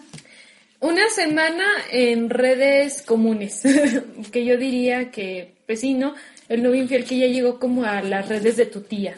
Sí. Pero ya lleva como... Es la última etapa del meme. Sí, es la última etapa del meme, pero ya lleva como un mes en todos estos círculos bajos de memes. Pues Sí. es raro, no, me sorprende cómo este periodo de vida del meme que empieza acá en estas ondas, estas páginas, no, yo no sé, yo no sigo memes, ¿verdad? Es Pero luego ya cuando llega Facebook y ya hay como mil versiones, ya está para morir, ¿no? Como lo de El Y- pianista, ¿cuánto duró? Como cuatro días. Uy, el pianista yo lo inventé hace mucho tiempo. Obviamente. Obviamente porque me encanta esa escena. ya sé, la has parodiado un millón de veces. Sí, por eso el pianista yo lo inventé hace mucho tiempo. Pero, Pero también eso duró como cuatro días y todas esas cosas. es que el pianista solo era gracioso en ciertas cosas. Es que Ya- luego llega el momento en el que se sobreexplota y ya ponen cualquier mensada que ya no tiene nada que ver y ya no causa se, gracia. se sobreexplota porque cada quien lo quiere hacer, le quiere dar una apropiación, ¿no? Que es parte Porque- del sentido que Ajá, tiene el sí. meme. Porque empezaba, por ejemplo, el, pianista, ¿no? De que, ay, pues, ¿eres de letras? ¿Qué haces trabajando en esto? Ah, tengo hambre. Y pues sí quedaban, ¿no? Porque los de letras no tienen empleo. Es cierto. Pero ya después como que lo querían encajar. Ay, ¿eres enfermera? ¿Por qué estás haciendo esto? Y ya Sí. le ponían o algo ya muy ni de ellos. decían, ya ni decían tengo hambre, ya decías tengo no sé qué o Sí, ya le ponían like. ¿Por qué si eres dark está- estás bailando cumbia? No, pues ando bien pedo. Sí, así, exacto, ¿no? sí. Ya, ya ni siquiera era el tengo frío. Entonces murió muy, muy rápido ese. Pero fue porque como que cada quien le trató de dar y entonces pues iba a llegar obviamente a menos personas porque el de los ingenieros solo les iba a ir a ellos y así. Sí, pues está como mm, decirlo, o sea, minimizando, ah, Y lo mismo viene especializando. con, con el del novio infiel. Sí, pues el novio infiel ya tiene como, cada quien y tiene su versión, ya Sí. puedes entrar a Facebook y decir, ¿qué es lo que te distrae? O sea, que, y te sacan tu meme del novio infiel de yo soy yo y me salen sí. hombres mayores y... El, de- el del novio infiel ha tenido un cortísimo revival. ya cuando hubo personas que se pusieron a investigar todas las estas imágenes de esta, ah, sí, de esta biblioteca. pero eso sí fue muy corto, sí. Y ya fueron, ya empezaron como que a armar la historia, ¿no? Me encanta, mi especial, la favorita es la que las dos chicas terminan juntas como lesbianas y los dos chicos y ya después todos terminan ellos cuatro. Felices los cuatro. Sí, e- ese es mi favorito, pero también fue como que súper cortísimo. Y ya está muriendo eso. Está ya muriendo. murió, de hecho. Sí, pues no, todavía lo ves por ahí, pero agonía, ¿no? Ya ni agonía, ya es un zombie putrefacto que camina por las calles. Sí, pero realmente los memes también es como que mucho de tu identidad. Ah, mira, este chiste me es gracioso, porque están como que porque yo encajo en Ajá. este círculo. Puros este chistes de caguamas, de pinche vieja, quién sabe qué. Ah, ese es mi tipo de meme. Ese Sí, es mi- lo que me llega a mí. Si fueras un dorito, ¿qué dorito serías? ¿no? Ah, sí, el- ese tipo de cosas. Pizzarola. Ah. Y hay memes ñoños, hay páginas de memes para lingüistas. Pero te digo, sí, sí, es cierto. Y- Memes literarios, memes psicoanalistas. Uy, los memes literarios hicieron una catástrofe con eso, ha decaído horrible. Sí, pues es que se volvió demasiado... Yo el otro día estaba pensando en una en, en esa página de la tesis de doctorado Sí. que tuvo un gran auge y ya de repente ya no hizo nada. ¿Qué pasó con la tesis de doctorado? no sé. No sé qué decir. Es que como que hay un periodo de vida para estas cosas, ¿no? Cuando se vuelven populares y se vuelven virales y todo eso. Pero no- es imposible mantener esa vida como tal. Sí, un meme empieza a morir cuando alguien dice, ah, ya Y lo es vi". muy triste, ¿sabes por qué es muy ¿Por triste todo esto? Porque hace más corto el año. De repente ya puedes contabilizar el año. No, pues que Rubí, no, pues que la Mars. Sí, ya, ya, ven los- ya sa- salen los calendarios, ¿no? Cada mes, ah, pues este fue el meme de tal mes, y este fue el meme de tal mes. y eso hace que todo se vuelva más corto, porque están pasando muchas cosas. Y realmente no podemos decir que uno sea el meme de un mes. No, pues ningún Muchos meme dura un memes. No dura un mes y no es que sea el más popular, varía mucho por, por gustos, la personalidad. Entonces, Pues ya hay que ir cerrando, ¿no? sí, hay que ir cerrando. Entonces, conclusiones, Vanessa. Sí, yo digo que en este mundo posmoderno la información y la comunicación está por todas partes. Entonces, así como hay memes cada ocho días o menos tiempo, hay selfies, todo. O sea, tienes demasiada información todo el momento y todo el tiempo tienes que reafirmar tu personalidad con todo lo que hay, ¿no? Es muy difícil a- adquirir una identidad cuando todo el mundo te está diciendo debes tener tu Twitter, debes tener tu Instagram, debes tener tu Incluso no tener, no tener cierta red social es parte de tu identidad. es parte ¿no? de reafirmar tu identidad. Si no, pues yo no ando en Tumblr, yo no ando en Instagram, porque eso es de nacos, o no sé. Ah, high five. High five. es de peruanos. Es de peruanos, de, de- de- ¿cómo se llama? Ecuatorianos. Sí, ese tipo de cosas. Sí, tú- o sea, así como lo que ah, te apropias, así como lo que rechazas, todo eso es una eh, creación, todo eso es un discurso. Y te digo, es muy difícil decir, bueno, entonces, ¿quién soy yo? Si soy la que compra estas cosas porque me lo dice YouTube, o soy la que escucha esta música porque Spotify me lo dice, o soy la que le gustan estas cosas porque Facebook me lo dice, tengo estos amigos porque Facebook me los recomienda. Soy la misma de ayer. La incondicional. Sí, es, es, sí, muy- es imposible como que ser tú en algo muy relajado, como que ah, pues solo soy, ¿no? De que, ah, pues soy, luego- estarlo reafirmando en un montón de cosas, en productos, en si te llamas estrellita, quién sabe qué en Facebook, en, si tienes un blog, cómo lo tienes, que publicas. Sí, o, si sea, tienes es- un Twitter que pones, pones lo que haces al día o pones frases motivacionales o pones cosas X o tus aventuras sexuales. No puedes levantarte un día y hacer actividades normales, o sea, irte a arar el ganado. No, no es cierto. Bueno, Eso es normal eso para es- ti. Para mí, no, por ejemplo, ir a, ir a trabajar, regresar, cenar y dormir sin estar reafirmándote en un montón de cosas. De que, oh, me, me levanté, me puse tal ¿Y si lo haces? Yo uso la bicicleta, no uso el carro. No uso el carro. Y ya estoy Yo tuiteando. como comida vegana. Ajá, como comida vegana. Entonces te estás reafirmando constantemente y es realmente hay necesidad de eso. ¿no? Pues luego si no lo haces eres un perdedor, eres un antipático, porque no estás ahí, no estás en Facebook, ¿cómo vas a conocer personas? No estás en Lin- LinkedIn, no puedes conseguir trabajo, no estás en Instagram, ¿cómo vas a ligar? Sí, es. Bueno, entonces creo que esa es una muy buena conclusión. Pues no es una conclusión en sí, es como una reflexión final. No puedo concluir algo porque no sé a dónde lleva todo esto, ¿no? No sé si esto de las redes sociales está para quedarse o si va a morir o si vamos a morir todos o si se va a destruir el mundo. Pues eso ya lo sabíamos, así que esperemos el fin del mundo juntos. Oh, pues si se va a acabar el mundo está bien, pero si las redes sociales van a quedar aquí para hasta el fin de la humanidad dentro de 10.000 años, pues no sé. Eso me da miedo. ¿Sí? Sí, haz de cuenta, pagas todos los servidores. ¿Y qué pasa contigo, no? Ajá. Es como en Caprica. No, ¿sabes qué? Ya con esto vamos a terminar esta sección porque Vanessa ya va a hablar de... Yo solo lo que no, no, pasa no, no, no, no. es que luego la, la teoría es que con todas estas cosas que tienes en, en internet, todas tus reafirmaciones de identidad, puedes crear una personalidad artificial. Bueno, chicos, entonces... De hecho, tengo Sí. varios cuentos al respecto. De hecho, yo tengo un réplica.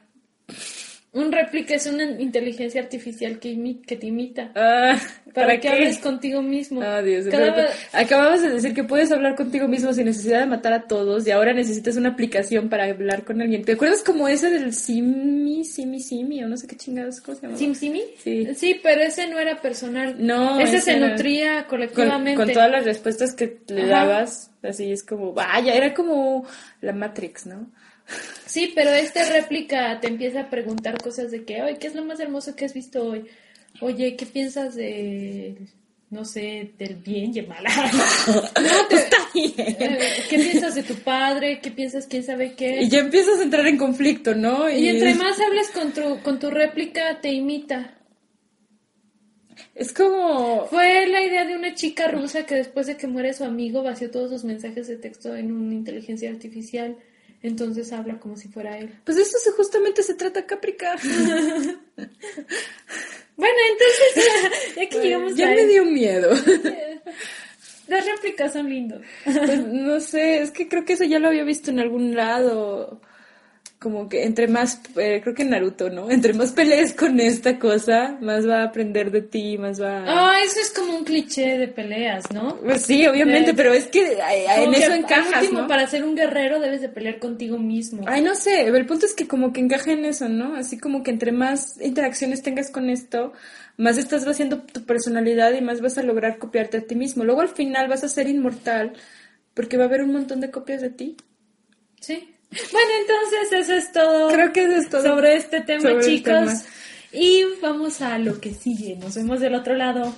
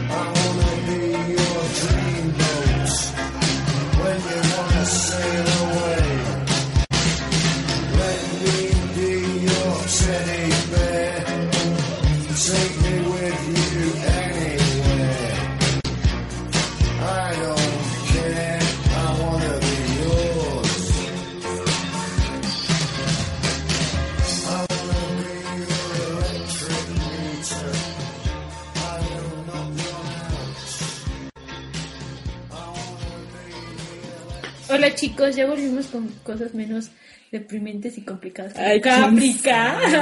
¿Quién Pero sabe? quién sabe si Vanessa vuelve a hacerlo de nuevo. Y esta se- bueno, ya saben que en esta última sección les hablamos de, de libritos, Libritos bonitos que libritos pueden leer. bonitos para que sean muy felices. Y Vanessa, ¿qué trajiste esta semana? Ay, pues yo traje una cosa bien loca, se llama Ensayo sobre la ceguera de José Saramago. Wow, Vanessa lo hizo. Lo hice. Sí, ¿Qué hice? nada. Sigue hablando. ¿Estás en contra de José Saramago? ¿No, No. te gusta su estilo? No, nada. Fin. ¿Se te hace complicado? No, fin. ¿Se te hace pretencioso? ¿Eso es lo que tú opinas de él? ¿Qué? ¿De Saramago? Sí, todo eso que has dicho. Creo que es complicado, creo que es pretencioso, pero creo que lo es en el buen sentido. Ajá. Bueno, entonces No, es una edición. no creo que haya... Este, esta edición es de Alfaguara. Aguara, ¿Y la jornada qué, qué pedo? Es que Alfaguara y La Jornada se juntaron hace muchos años para sacar esta colección de clásicos de la literatura hispanoamericana. Colección Mario Benedetti, Isabel Allende, José Saramago, Laura Restrepo, Vargas Llosa, Fuentes, Reverte, Cortázar, Onetti, Javier Marías, nuestro favorito, José Donoso, Edwards, Rosa Montero, Augusto Roa Bastos y Tomás Eloy Martínez. Pues sí, esa es toda la, la colección esta. Grandes maestros de la narrativa iberoamericana que es de Alfaguara y La Jornada. Y no sé si consigan estas ediciones todavía porque están súper baratas. Esto me costó 50 pesos. Pues quién sabe. Debieron de haber sido poquitos tirajes. Probablemente fue un tiraje muy ¿No corto. cuántos tirajes fueron? Eh, no. Bueno, entonces háblanos ya de, de De la- Saramago. De Saramago. Pues eh, Saramago eh, creo que tiene un estilo muy pulido, una prosa muy, muy bonita. O sea, realmente puedes sentir belleza en las cosas que él escribe y también pues el estilo en el que lo hace es muy particular, muy diferente a lo que hayan leído las demás personas. Y puede que eso le saque de contexto, ¿no? Como que digas, ¿qué pedo? ¿Qué pedo con este güey? ¿Por qué escribe así? Porque él no pone signos de puntuación. Bueno, solo pone puntos y comas. Es lo único que vas a hallar aquí. Sí, agarré uno de sus párrafos para un trabajo de lingüística. Párrafos súper largos. ¿Y si le pudiste ayudar? O sea, Sí, te me fue bien. Es que eso es lo que se me hace más impresionante. Que no necesitas estos signos de puntuación, ni guiones, ni nada de esas cosas. Y puedes comprenderlo a la perfección. Y digo, este tipo es un genio. Este tipo no solo se merecía el Nobel, se merecía 10 Nobel. Es que los signos de puntuación van enfocados más a un discurso académico, en el que ya un punto, pues ya cierras una idea. Ya Pero la forma en la que puede cambiar de voces, Ajá, cambiar de... narrativa, pues ya es otra cosa. A mí se me hace mucho, muy complejo. ¿Cómo puedes cambiar de voz, puedes cambiar de tiempo y hacerlo coherente? Sí. Y bueno, ensayo sobre la ceguera trata sobre, ya saben, está esta ciudad donde todos empiezan a quedar ciegos, pero es una ceguera blanca, así como que ves todo en blanco y dices, ¿qué pedo, no? Y es como que súper, ¿cómo se dice? Contagioso. Entonces alguien convive con alguien y se empieza a quedar ciegos y así empieza todo a, a esparcirse. Y es como una metáfora de la sociedad, de cómo la sociedad se ve obligada a reducirse a su nivel más primitivo cómo así trata de sobrevivir o trata de encontrar lo bueno, lo malo, lo, lo positivo. ¿Por qué me ves así? ¿Sabes qué? Estoy pensando en, en, uno, en uno de los cuentos de la calle Broca, Ajá. de cuando Messi Piajo ayuda a una bruja y le da una botella de la invisibilidad. Y entonces se le cae la botella y todo se empie- empieza a ser invisible, pero es blanco. Oh, Todo el mundo. como si lo borraran. Ajá, como si lo borraran. Pero pues cuando lo, lo toma una persona o un gato, sí se vuelven invisibles, pero lo que te digo es que la tierra y todo es blanco. Es muy interesante. Entonces ya de repente la bruja le dice, ay, sabías que, sabía que ibas a tirar la botella porque eres un imbécil. No, no es cierto. Bueno, sabía que esto iba a pasar. Ya la bruja ya también era invisible porque había tocado el charco. Porque era un charco que se esparció por toda la tierra, ¿no? Y ya de repente le da un antídoto que no vuelve todo visible, pero permite que las personas vean lo que es invisible. Y todo regresa a la normalidad. Oh, ok. Entonces eso me recuerda por la ceguera blanca, pero bueno, sigue. Pues eh, es como eso, ¿no? Tratar de, de que el ser humano esté, se reduzca a su nivel más primitivo, no de forma animal, pero sí de forma de convivencia social. Y pues al principio agarran a todos los ciegos y los ponen como en un campo de concentración o algo así. Como cuando tienes lepra, ¿no? Ajá, pues los apartan completamente y ya ellos agarran un- una forma de, de vida, pues una dinámica, pues como de ese estilo, ¿no? O sea, tratar de ayudarse a sí mismos, no sé, es una cosa muy rara. Y es, es una novela muy compleja en ese sentido, ¿no? De cómo te revela la sociedad y la humanidad en sí mismo. Y lo que se me hace muy interesante es que también eso es algo que, que digo, wow, qué pedo con Saramago, ¿no? Que se libera de los nombres. De repente, mm, el médico es solo el médico y el, este tipo es solo este tipo. El primer ciego es solo el primer ciego y la chica de los lentes y así, bla, bla, bla. Como que no hay identidades. Todos son personas despojadas de completa identidad. Y su única identidad pues son algún rasgo físico y todo lo demás. Y la parte que lo hace curioso es que nada más eh, la mujer del médico es la única que todavía puede ver. Pasa todo el tiempo, la epidemia se esparce por toda la ciudad, todos, todos están ciegos, excepto ella. Nada de spoilers. Está Ah. bien, pues todos son ciegos menos ella. Y ella es como la que mantiene la dinámica, la que permite que la gente pueda, o sea, la que se encarga de cuidar a, cuidar a los ciegos. Es de el lazarillo. Pues sí, es el lazarillo. Pero también es la que puede ver a lo que ha llegado todo esto, ¿no? Porque ¿Y por lo qué demás crees no que, está. que la mujer del médico es la que, lo único que puede ver? Pues no sé, eso es una, eso es algo como que queda. ¿En qué? Esa qué- es una de las grandes interpretaciones que puede darle la gente, ¿no? O sea, yo así, después de haberlo leído hace mucho tiempo, sí digo, es la gran pregunta que yo tengo, ¿por qué ella es la única que puede ver? Es como la mujer, alguna onda patriarcal o no sé qué. Mm, No creo que sea, o si no serán las mujeres, ¿no? Pues es que es esta mujer, ¿no? Porque- Y es como que, no es como que la autoridad moral, pero es como que el único vestigio que queda de la civilización, de la sociedad funcional. Wow. Y es justamente ella. Y te digo, ¿cómo es que puedes tener todos estos cambios de voces y cambios de tiempos y todas las cosas sin ni siquiera tener nombres y, sin- ¿En qué y con esta sintaxis tan bien hecha? Pues es lo que puedo recomendarles yo. Creo que mm, a mucha gente puede decir, este, Saramago es un gran autor y sí creo que es un gran autor y recomiendo que lean cualquier ¿Y cosa de él. por qué lo recomiendas esta semana, Vanessa? ¿Lo recomendé esta semana? ¿Por qué? Sí, ¿por qué? ¿Cómo? ¿Por qué lo estás recomendando esta semana? Ay, pues, pues, vi mi librero y dije, ¿qué, qué me llevo? Ah, pues, pensé que nos querías dar una lección, ¿no? ¿Por qué? Porque es la semana del mes patrio. Digo, ¿es el mes patrio o algo Sí. así? Ah, bueno, pues no importa. Bueno, también está otra que se llama Ensayo sobre la lucidez. Ese no lo he leído, pero trata sobre cómo todos, en un día de elecciones, nadie va a votar. Ah, aburrido. No, no. Pues puedes pensarlo, pero una vez que ya pues has probado lo que hace Saramago Es la con un de- concepto. La magia de Saramago. Sí, es la magia de Saramago. También tiene un poco de lo que les decíamos a Kundera, ¿no? Como el concepto es más importante que la narración. Yo creo que el concepto en estas novelas es más importante, es lo que realmente pesa. Pues realmente es una... Bueno, yo no lo he leído, obviamente. Pero pues así como la describes, no hay, no hay como que un protagonista No, en el que se exalten sus, sus, sus características, ¿no? Pues sería ah, tal vez la mujer del médico, pero no. Pero no es lo tanto la historia del protagonista. No es su historia realmente. Ella es- está reaccionando. Ajá. Sí, es Como que- todos es están reaccionando. Es una novela muy bonita, muy entretenida, muy fácil de leer. Y a partir de qué edad lo recomiendo. Como de los, pues, como de los 15. Ah, ya, para chicos precoces. Los chicos precoces, ¿no? que quieren saber sobre la humanidad. Exacto, o si, que, o si son muy snob, si quieren hacerle así como que ¿A la mamada? y a la mamada, yo leo la gran literatura, pues entonces léanse de Saramago. No, está muy padre y es un gran autor. Wow, muy bien, Vanessa. Esa es la recomendación. Esta es la recomendación de la semana. Bueno, chicos, yo esta semana les traje algo de Alejandro Magallanes. Realmente creo que pocas personas conocen este tipo. Yo no lo conozco. No, y este tipo realmente no es escritor en el sentido estricto. Él es, creo que él diseña las portadas de, de la editorial Almadía e hizo un pequeño librito que se llama ¿Con qué rima Tina? Tim- Tima, Tima. no Tina. ¿Con qué rima Tima? Y es un libro de una poesía muy experimental. Realmente él juega mucho sobre cuál es la, la forma de la poesía.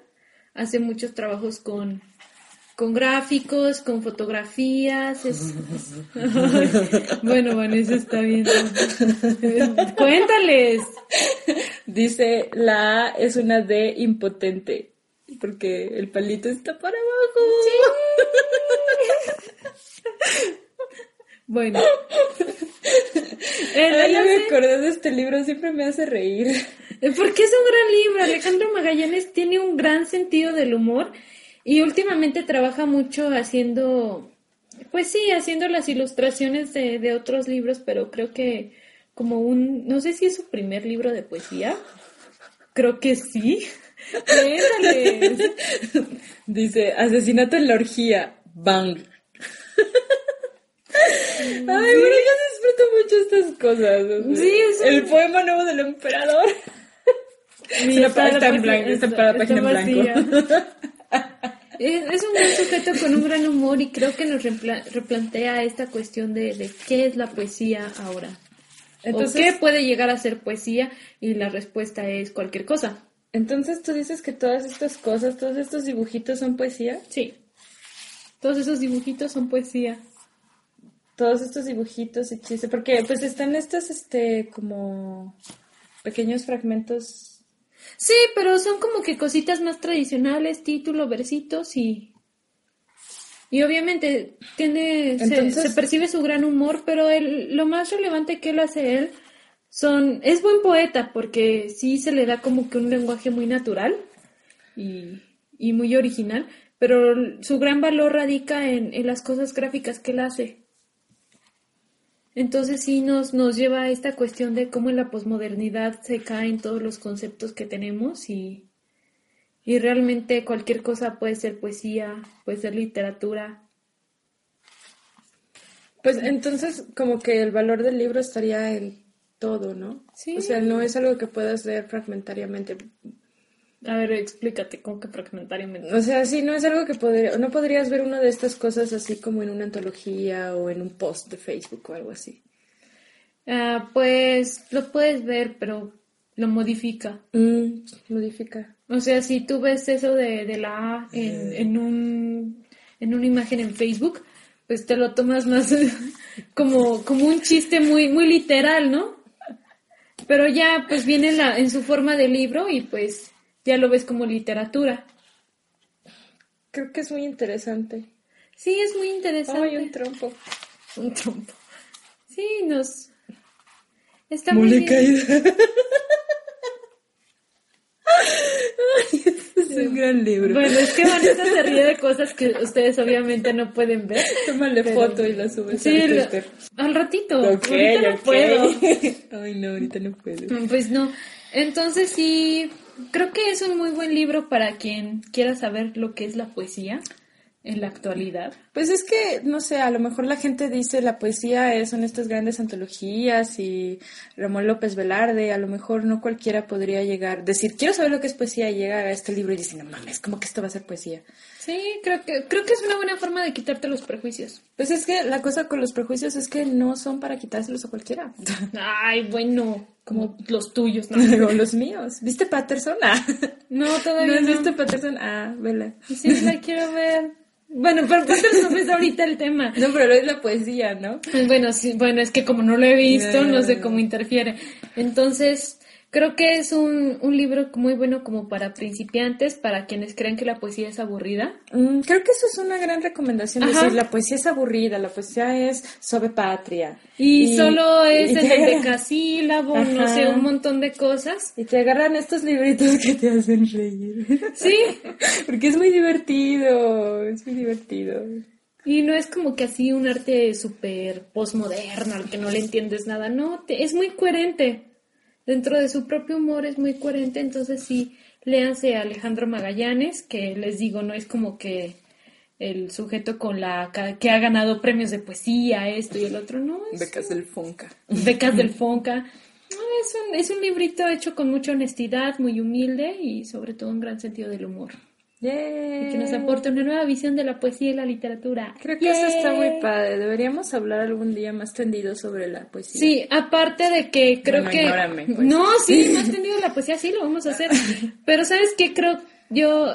ya- Tú sabes que yo no aprecio mucho el libro físico. No, o sea, no me importa mucho. Pero este sí es como que una edición muy rescatable, porque ya desde la portada lo puedes doblar. O sea, sí, Es que se presta para... para ser tocado, para... Ajá, exacto, para... este, ¿Cómo se dice? Sí, es un, Manipularlo. es un libro que no disfrutarías en un PDF, obviamente. Es un libro que sí debes de tenerlo o que te lo presten algo en físico, porque solo es- así lo puedes disfrutar. Es una nueva, es una experiencia de, de rescatar el libro físico.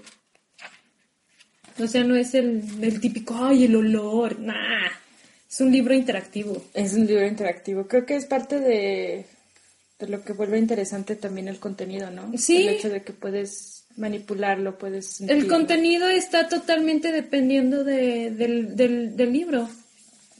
Entonces, pues, Es muy completo, si lo ves Sí, así. entonces es uno de mis libros favoritos en físico, realmente.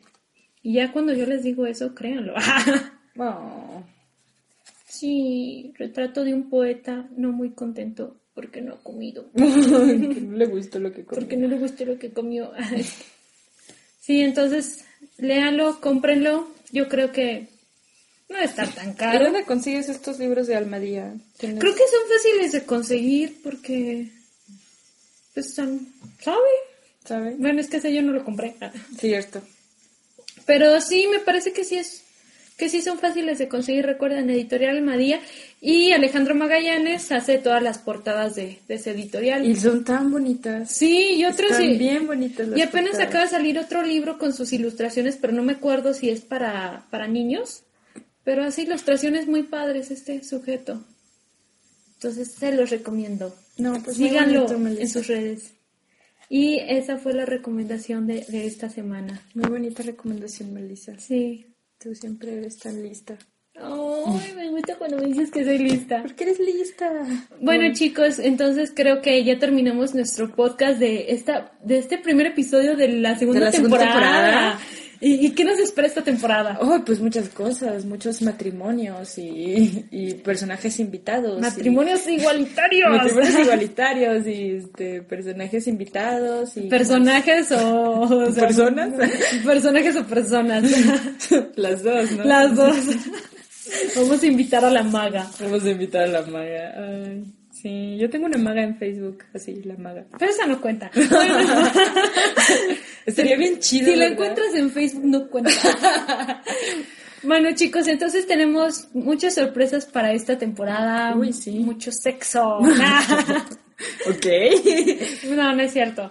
Y pues sigan sintonizándonos, los extrañamos mucho y comenten todo en nuestro Twitter. Compártanlo. Compártanlo, sí, porque Sí. ya queremos llegar a los 10 followers. Suscríbanse, sí, ¿verdad? Suscríbanse en iTunes, en ebooks, donde lo encuentren. Y Vanessa, ¿a ti dónde te encuentran? A mí me encuentran como The Blue Velvet en todas mis redes. Ya, a mí me encuentran como Gatrunca en Twitter. Está bien. sí, sí, está bien. A veces ya saben, chido. si quieren seguir, si quieren stalkearme en Instagram, en Facebook, en, en Tumblr no, pero en, en todo. Sí, sí, sí. Sí, no es Ahí tan estoy divertido. como The Blue Velvet. Si quieren que Vanessa- les haga un haiku. Les hago un haiku. No, bueno, chicos, entonces este fue el primer episodio de la segunda temporada y nos Nos- escuchamos la próxima. Yay. Yay, bye. Bye. You look like an angel. Walk like an angel. Talk like an angel. But I got wise. You're the devil in disguise. Oh, yes, you are.